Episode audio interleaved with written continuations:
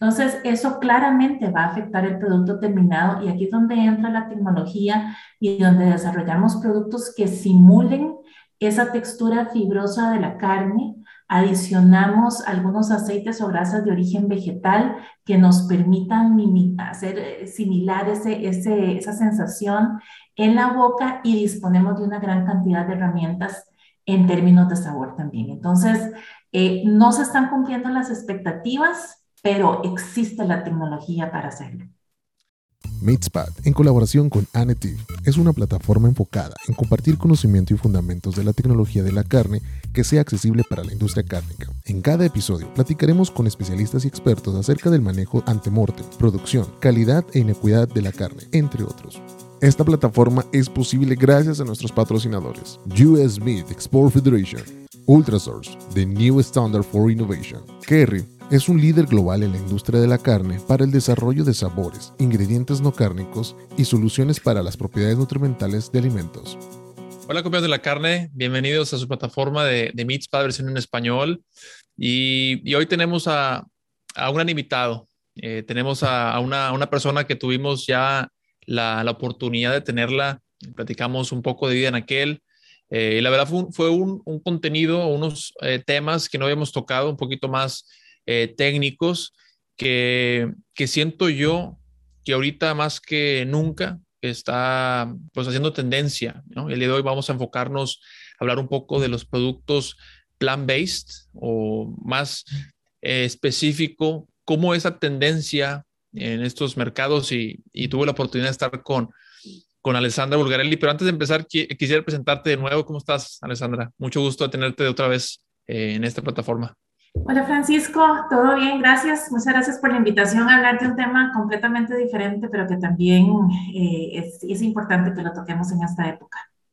No, claro, ya, me estaba adelantando, ¿no? A dar, a dar, sorpresas y un poco adelanto de lo que vamos a platicar el día de hoy. Bueno, que ya volvimos de la, de la IFA, que tuve la oportunidad de estar allá, eh, verte por allá, eh, un poco de los nuevos equipos de nuestros próximos dos, tres años que vamos a ver. Eh, en, lo, en, lo, particular, me, me, sí me sorprendió ver que mucha de la maquinaria, tanto embutidoras, tanto, pues, desde el punto de vista también de envolturas, de lo que es una parte de casings, vemos que ese segmento se ha, pues por así decirlo, hecho más fuerte en los últimos años. El, consumidor lo sigue pidiendo. Veo que mucha investigación, todo lo que es del punto de vista de, innovación y desarrollo, RD, pues han, han gastado mucha energía, han gastado muchos recursos para entender un poquito, eh, pues, cómo poder utilizar el plan base en la dieta de, pues, del, consumidor actual, ¿no? Quisiera, quisiera empezar esta plática, irnos eh, un poquito que nos platicaras de, la evolución. Eh, a lo mejor podemos hablar de los últimos tres años que han sido los más fuertes y, evidencia de ellos, eh, todo lo que vimos en la parte de la IFA, ¿no? Viendo que ahora ya las empresas empiezan a dedicar un booth, un stand para Plan Base, que yo creo que eso nunca lo hemos visto con, con anterioridad, ¿no? Eso es lo que sí me, me, me llamó la atención, una, una, un, un área dedicada al plan base. Bienvenida. Gracias, Francisco. Pues en realidad la historia empieza un poquito más atrás, ¿verdad? Esto es una historia milenaria porque ya en Asia, eh, en el siglo IX antes de Cristo, ya teníamos una, una historia de plan based, ¿verdad? De hecho, ese es el continente donde tenemos, donde vemos eh, una gran velocidad en lo que se refiere a la tendencia de plan based eh, y si empezamos por pensar en, cuáles son aquellos productos que se han utilizado de forma alternativa a la carne, han sido productos efectivamente vegetales como la soya, el gluten, el chícharo, y pues ahora tenemos un panorama a nivel mundial bastante interesante.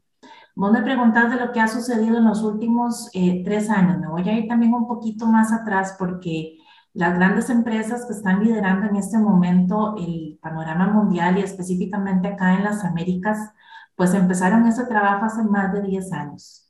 Y vemos el nacimiento de empresas como Beyond Meat, como Impossible 2009, 2011, eh, y vemos también los lanzamientos que han hecho eh, las grandes cadenas de QSRs como KFC, como BK, como Impossible Burger, Así que eh, la verdad es que ha sido una historia milenaria, si nos volvemos a ver realmente sus orígenes, pero en los últimos 10 años es donde hemos visto eh, la aceleración más importante. Los últimos tres años realmente esto deja de ser tendencia. Esto se convierte ya en un posicionamiento muy claro en el mercado y más bien las empresas en, antes de la pandemia, el, año antes, el 2019, ya los grandes procesadores cárnicos ya estaban eh, empezando a invertir una gran cantidad de dinero en maquinaria, en recursos, para comprender cómo es que se formulan estos productos e industrializarlos. Entonces, eso es un poco de dónde venimos, eh, qué es lo que ha pasado en los últimos 10 años y dónde estamos en este momento. ¿Qué consideras eh, que ha sido uno de los factores importantes o lo que ha impulsado esta, esta tendencia? Bueno, y ahí es una tendencia ya, pues ya un, un mercado de nicho eh, ya posicionado, que es el plan base. ¿Qué, qué, es lo que, ¿Qué es lo que ves tú que impulsa eh, dentro del consumidor que quieran, pues ya sea o continuar o iniciar esta transición, ya sea 50% o 100% a este tipo de, producto, ¿no? Es interesante esto. Sí, hay cinco drivers, Francisco. Definitivamente es el consumidor el que está empujando y convirtiendo este nicho en una posición real en el mercado. Y vamos a empezar con la salud, ¿de acuerdo? Entonces, ¿Te acuerdas hace muchísimos años cuando salió el famoso informe de la OMS donde se decía que la eh, carne causaba cáncer, comparándola con el cigarrillo, por ejemplo, y toda la polémica que se desató, que en ese momento eh, pensamos que iba a tener un alcance más grande, no lo tuvo. Sin embargo, tenemos siempre un sector de la población que está buscando eh, productos que no sean cárnicos, incluso por temas de, de, salud reales, ¿verdad? Donde hay que bajar el consumo de carnes porque ciertos órganos, ciertos procesos del cuerpo humano se ven afectados. Entonces, la salud continúa eh, siendo uno de los drivers principales. El otro es el ambiente, y aquí es donde tenemos ya más una filosofía del consumidor, ¿verdad? De, bueno, no estoy de acuerdo con la, con la matanza, no estoy de acuerdo con todos los gases eh, de efecto invernadero que se generan por la ganadería, por el procesamiento de la carne. Eh, no tenemos consumidores que eh, realmente tienen la convicción de no comer ningún producto de origen animal. Y tenemos también algunos consumidores, entre los cuales hay una gran parte de la población, que queremos voluntariamente, porque entendemos lo que está sucediendo, queremos bajar el consumo de carne. Entendemos que esa es una forma en la que podemos hacer un bienestar para, para el planeta, para el medio ambiente, y esos somos los flexitarianos, ¿verdad? Los que somos flexibles en nuestro consumo de carne. Eh, el otro factor es el aumento eh, en la población, y eso sabemos que se da también en ciertos eh, sectores geográficos, y pues toda la migración desde los campos hasta las ciudades y cómo, cómo sostener una infraestructura con una población tan grande. Y por último está la asequibilidad, ¿verdad? ¿Qué tan cara es la carne? Eh, ¿Cuántas personas, cuántos millones de personas a nivel mundial no pueden comer carne, Francisco? Porque no la pueden pagar. Y aquí entonces también es donde los productos plant-based se, se convierten en una excelente alternativa como fuente de proteína, un alimento que puede ser sano, que puede ser sabroso, que se puede combinar con otros platillos. Entonces, eh, e-, esos son los cinco eh, pilares básicos. La salud, el ambiente, el bienestar animal, el crecimiento de la población y la asequibilidad. Desde el punto de vista de palatabilidad, ¿cuáles crees eh, que son los retos más importantes? Porque sí ha habido, ha habido bastantes avances, pero al día de hoy, ¿en dónde estamos? ¿no? ¿En qué, qué posición estamos y no, digo, es un tema también controversial, ¿no? Porque pues si te pones a ver el hecho de que haya productos en el mercado, en las marcas que me comentaste, que ya son cadenas importantes de, pues, de autoservicio, dentro de su menú tengan ya una, una hamburguesa, un, inclusive eh, tacos, ya es un poco más tropicalizado, ¿no? Esa opción para que la gente pueda, pueda tener algo que no sea 100% de proteína animal. Bueno, hay mucha oportunidad de mejora, Francisco. Realmente los productos creo que no están en su mejor momento, creo que no han alcanzado el, estándar que, queremos y me voy a referir a, Latinoamérica, que es donde estamos activos. Eh, realmente las expectativas las expectativas del consumidor no se están cumpliendo por completo. Se cumplen parcialmente. Eh, ¿Por qué? Porque un producto vegano, vegetariano, plant-based, un sustituto cárnico, eh, tiene muchos atributos, ¿verdad? Estamos esperando que sea un producto que aporte proteína, ¿cierto? ¿Por qué comemos carne? Porque la carne es fuente de proteína. En su estado original, la carne fresca tiene un contenido de 21-22% de proteína. Entonces, estamos dispuestos a comprar un producto vegano con 8-6% de proteína, no es congruente, ¿cierto? El contenido realmente la industria lo tiene que llevar a un nivel que sea similar a un producto cárnico.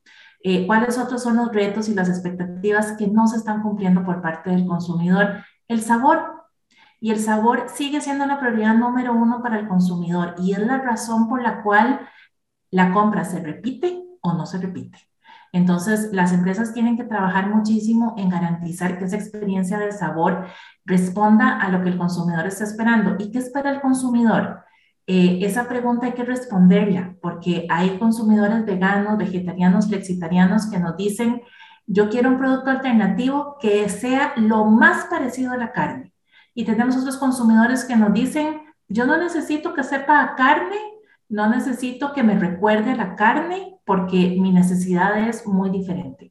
Entonces, las empresas que están en esta, eh, en esta rama del plan base tienen que conocer qué es lo que el consumidor está esperando, tienen que conocer a su consumidor.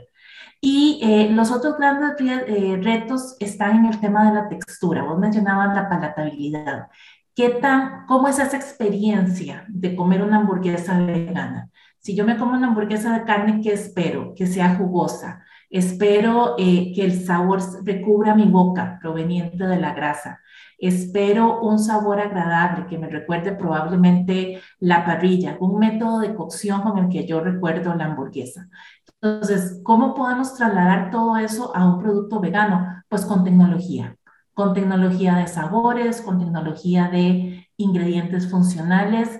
La proteína vegetal es diferente de la proteína animal. Si bien es cierto, una parte del procesamiento es similar, pues son dos proteínas completamente distintas, empezando porque cuando procesamos carne fresca, la proteína no está desnaturalizada, ¿cierto?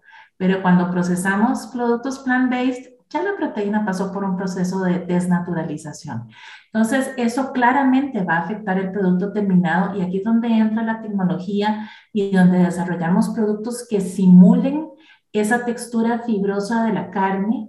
Adicionamos algunos aceites o grasas de origen vegetal que nos permitan hacer eh, similar ese, esa sensación en la boca y disponemos de una gran cantidad de herramientas en términos de sabor también. Entonces, eh, no se están cumpliendo las expectativas, pero existe la tecnología para hacerlo. Kerry, líder global en Taste Nutrition con 50 años de historia ofreciendo soluciones innovadoras para los productos cárnicos, lácteos, snacks, aromas y soluciones sustentables para la preservación de alimentos y productos plant-based. Yo creo que me, me, me, lleno de emoción porque yo creo que dentro de esa, de esa respuesta me das, me das eh, oportunidad de preguntarte cinco preguntas, 100 preguntas más, no valga la redundancia. Y una de ellas es, y quisiera a lo mejor después en un futuro el platicar de eso específico, que es la desnaturalización de las proteínas, ¿no? Como yo creo que es unas cosas que a veces no consideramos, estando desde el punto de vista de RD, con la carne fresca, como bien lo dices, pues estamos hablando con, con una proteína pues, eh, por así decirlo, lo completa, sin ningún tipo de cocción, ningún tipo de, de, Y todo eso afecta a la tecnología, de cómo se va, cómo la, la relación entre la miocina, la actina, la sal. Yo creo que eso, eso me gustaría después hablar del tema más específico en esto. Otra de las cosas que me, me, me, me llamó la atención o que, que, me, la verdad, siento que es un tema muy importante, que es que el producto sea rentable que el producto se pueda vender y muy importante, que lo que entregues, esos entregables, eso, eso, eh, lo que ve el mercado el, consumidor, sabes que es bien importante la primera, la primera venta, ¿no? Si no está del 100% y, y, y la verdad no hemos llegado ahí a decir, mira, estamos comparando manzanas con manzanas desde el punto de vista de palatabilidad, que no puede haber una diferencia, ¿no? Por el momento lo hay, yo siento, yo siento, y estoy seguro que los ingenieros en alimentos, eh, los nutricionistas, y eso va, va, vamos a hacer todo para, pues, para que se vaya simulando. Yo no estoy en contra de la parte de plan B, yo sé que va a ser, va a ser una proteína, como lo mencionas, desde el punto de vista de, de población, que se va a necesitar, va a haber muchas más bocas en, en 20, 30 años y, y, se puede hacer un buen trabajo desde el punto de vista RD. Yo lo veo como una oportunidad y lo, y lo, y lo vimos con toda la inversión desde el punto de vista eh, comercial, ¿no? En la IFA, ¿no? Tuvimos ahí, eh, tuvimos la oportunidad tú y yo, donde pues se le está, se le está viendo como una oportunidad de crecimiento para, para poder llegar y satisfacer el mercado, ¿no? Pues sabemos que, que, va a ser importante. El otro tema que, que yo creo que, que, también que quisiéramos tocar, y es una, una pregunta que va muy relacionada a lo que te platiqué ese estudio que, hicimos nosotros en, en, en Kansas State eh, que fue un, compañero, Samuel Davis, que está a punto, y no sé si ya se publicó el artículo, pero una de las cosas que más me interesó de su defensa cuando la presentó fue eh, los ingredientes que llevan los, los productos plant-based, ¿no? Eh, me, recuerdo que siempre, no se me olvida, ¿no? Cuando platicaba, estaba acabando su presentación, las conclusiones, donde vemos una carne molida, pues si bien es, es carne 100%, eh, cero ingredientes, y lo comparaba él con un producto plant-based de las marcas comerciales más importantes y veías de 15 a 20 ingredientes no cárnicos. Y yo creo que, que está interesante la pregunta, y de hecho tuve la oportunidad de estar con, con, el, con el señor Rolando Díaz, él es eh, de Lima, Perú, y sí me, me, mandó una pregunta, yo creo que va, va relacionado a esto, ¿no? Eh, saludos al señor hasta, hasta Lima, señor Rolando Díaz. ¿Qué parámetros físico-químicos básicos hay que considerar para una formulación base? Eh, desde el punto de vista, pues podemos hablar de bien aquel, podemos hablar de palatabilidad, podemos hablar de funcionalidad en las proteínas. Eh, yo creo que ese es un tema pues, que podemos cerrar bien el episodio hablando de esto, ¿no? Y a lo mejor profundizar un poco de, porque es, li, li, o sea, literalmente es un tema importante y un reto, eh, pues, para, para esta tecnología. Vamos a empezar por las buenas noticias, Francisco. ¿Qué no necesitamos en un producto plant-based, un alternativo cárnico? No necesitamos nitrito, no hay mioglobina, no puede haber una reacción de curado. Por lo tanto, no necesitamos un coadyuvante del curado, no necesitamos eritorbato ácido ascórbico. Tampoco necesitamos fosfato, no es proteína animal, entonces no hay que restituir el pH original del músculo en el animal vivo para poder elaborar el producto cárnico. Ahí ya eliminamos tres o cuatro aditivos, ¿cierto? En términos de preservantes, tenemos una gama de preservantes eh, naturales perfectamente aptos para conservar ese tipo de productos. Entonces, esas son las muy buenas noticias. ¿Qué nos queda? Cuando eliminamos nitrito, fosfato, puede quedar glutamato, no lo necesitamos. Hay tecnologías de saborización muchísimo más tecnológicas en este momento que ayudan muy bien a darle no solo sabor a este producto, sino también enmascarar algunas notas amargas que nos traen las leguminosas, las fuentes vegetales. Y en cuanto a la formulación base que nos pregunta eh, Rolando, pues proteína, ya lo mencioné, tenemos que estar muy cerca del contenido por lo menos de un jamón premium de buena calidad. Estamos hablando de que nuestra aspiración en la industria debería ser un 16% de proteína, un poco arriba, un poco abajo, pero esa debe ser la aspiración, entendiendo que también va a ser el driver principal en el costo del producto, ¿cierto? Con respecto a la grasa, mencionábamos que tendría que ser pues claramente un aceite, una grasa de origen vegetal. Las cantidades suelen ser eh, bajas, pues porque sabemos que si hacemos una salchicha vegana tenemos que hacer una emulsión, ¿cierto? Tenemos que llegar a estabilizar esa grasa que adicionemos. Entonces, no estamos hablando de contenidos de grasas superiores al 8 o 10%, muchísimo menos que eso. Y en el caso de la humedad, pues aquí si nos ponemos a recordar también y siempre haciendo la comparación con la carne, eh, la carne tiene entre un 70 y un 75% de agua, ¿cierto? Con una W, una actividad de agua altísima, por encima de 0.98, 0.99. Entonces, ¿vamos a tener una cantidad de agua similar en un producto vegano? Sí, sí la vamos a tener porque las proteínas normalmente que utilizamos, ya sea que vengan de un procesamiento de extrusión seca o que sean proteínas húmedas, sí van a aportar una parte importante de la formulación. Entonces, estamos viendo que el agua sí va a ser el componente principal en un listado de ingredientes. Va a ser, dependiendo del producto, puede llegar a ser el número uno, pero más o menos para darles una idea, eh, así es como estaría estructurada una fórmula plant-based. Ahora, ¿dónde están las diferencias? Pues básicamente en el producto que se elabora, ¿verdad? No es lo mismo hacer un plato culinario que replique, por ejemplo, una carne deshilada, desmechada, como le llamamos en nuestros países, a una salchicha, que también sería diferente de una albóndiga, de un nugget, de una hamburguesa, todas estas versiones veganas, incluso en la industria cárnica, lo sabemos y lo conocemos. Los ingredientes son los mismos, el tamaño de partícula difiere, el proceso difiere y eso mismo sucede también con los productos veganos. Una acotación aquí importante con respecto a los ingredientes, y no sé si están tus preguntas más adelante, Francisco, pero no necesitamos tampoco un exceso de sal, de cloruro de sodio.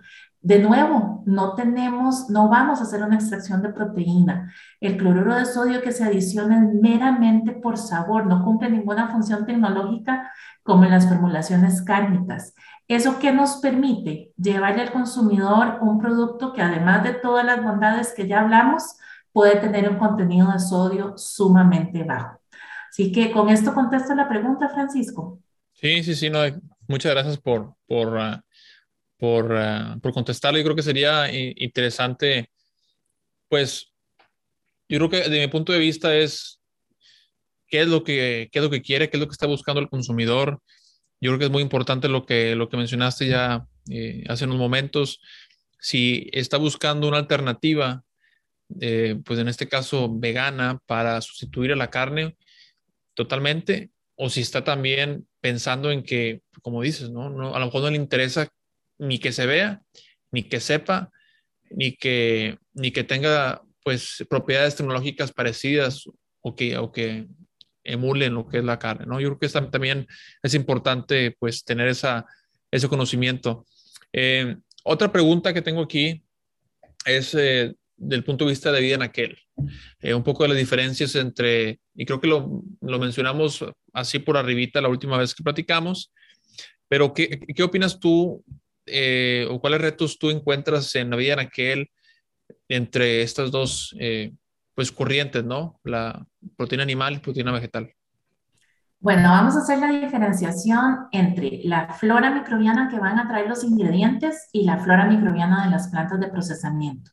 Y vamos a partir del hecho de que la mayor parte de los productos plant-based, la mayor parte, no todos, se van a procesar en plantas cárnicas, Francisco. ¿Estamos de acuerdo? La carne de res y de cerdo, la carne de pollo no son alergénicas, ¿de acuerdo? Entonces, eh, vamos, el, el consumidor sabe, acepta, entiende, tenemos que escuchar bien al consumidor, que los procesadores cárnicos van a producir estos productos. Entonces, ¿qué flora microbiana, qué patógenos vamos a encontrar? los patógenos que se encuentren en esa planta, ¿cierto? Salmonella, E. coli, Listeria monocitógenes será una de las principales eh, preocupaciones eh, y, lo es actualmente. ¿Qué pasa con el deterioro? De nuevo, no es carne lo que tenemos, son ingredientes secos. ¿Cómo se obtienen esos ingredientes secos? Pues pasan por muchos tratamientos térmicos a alta temperatura. ¿Cuáles son los organismos que van a sobrevivir? Las esporas, los esporulados. Entonces, eh, ahí es donde está nuestra preocupación. En la industria cárnica estamos muy acostumbrados a detectar mesófilos, citrótrofos, bacterias lácticas, los patógenos que mencioné, eh, algunos otros indicadores de manipulación, E. coli, coliformes, etcétera. ¿Qué vamos a hacer con los productos plant-based? Vamos a investigar los mismos indicadores que la carne porque la mayor parte se procesará en industrias cárnicas pero le vamos a poner un especial cuidado a los organismos esporulados y también a los hongos y levaduras, ¿verdad? Esos son alimentos que, de nuevo, contienen un alto contenido de agua. Esa agua está ligada, es parte de lo que formulamos tecnológicamente en las industrias, pero tienen un AW elevado también, o sea, tenemos que manejar esos productos como si fueran cárnicos con los mismos cuidados y buscando los mismos controles que tenemos en la industria. Y ahí es donde está la diferencia, Francisco, básicamente en que los ingredientes secos pueden traer muchos organismos latentes que una vez que se hidraten pasan al estado vegetativo y pueden eh, convertirse en un riesgo.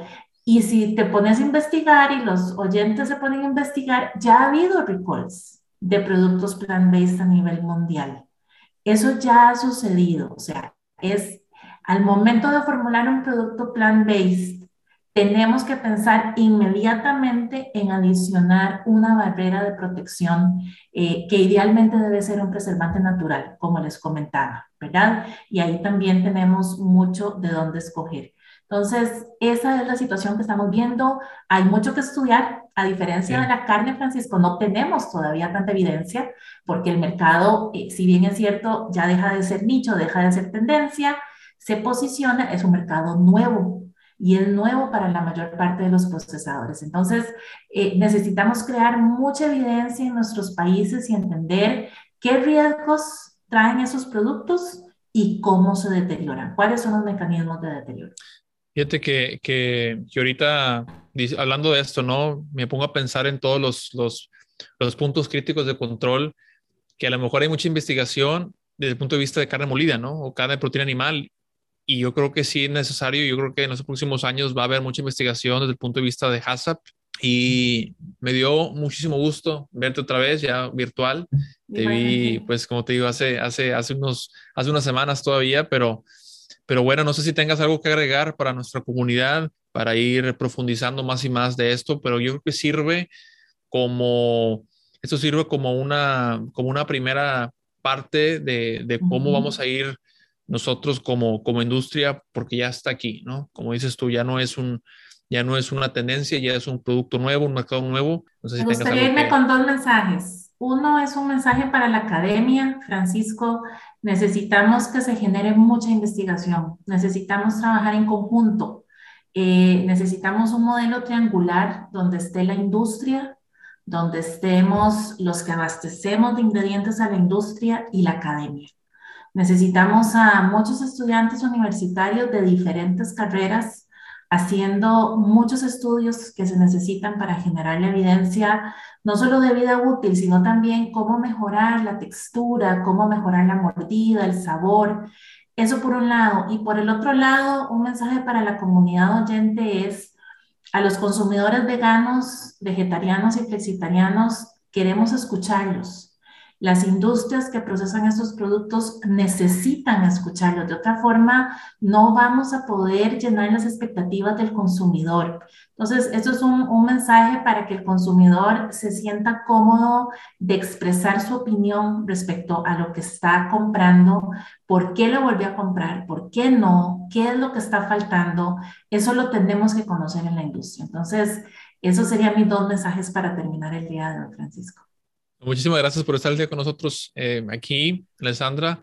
Eh, de nuevo, esa es, tu, esa es tu plataforma. Cuando quieras, eh, pues eres más que bienvenida, ¿no? Te agradezco muchísimo. Saludos hasta, hasta, hasta Costa Rica. Pura vida. Gracias. Nos vemos, Francisco. Hasta luego. Bueno.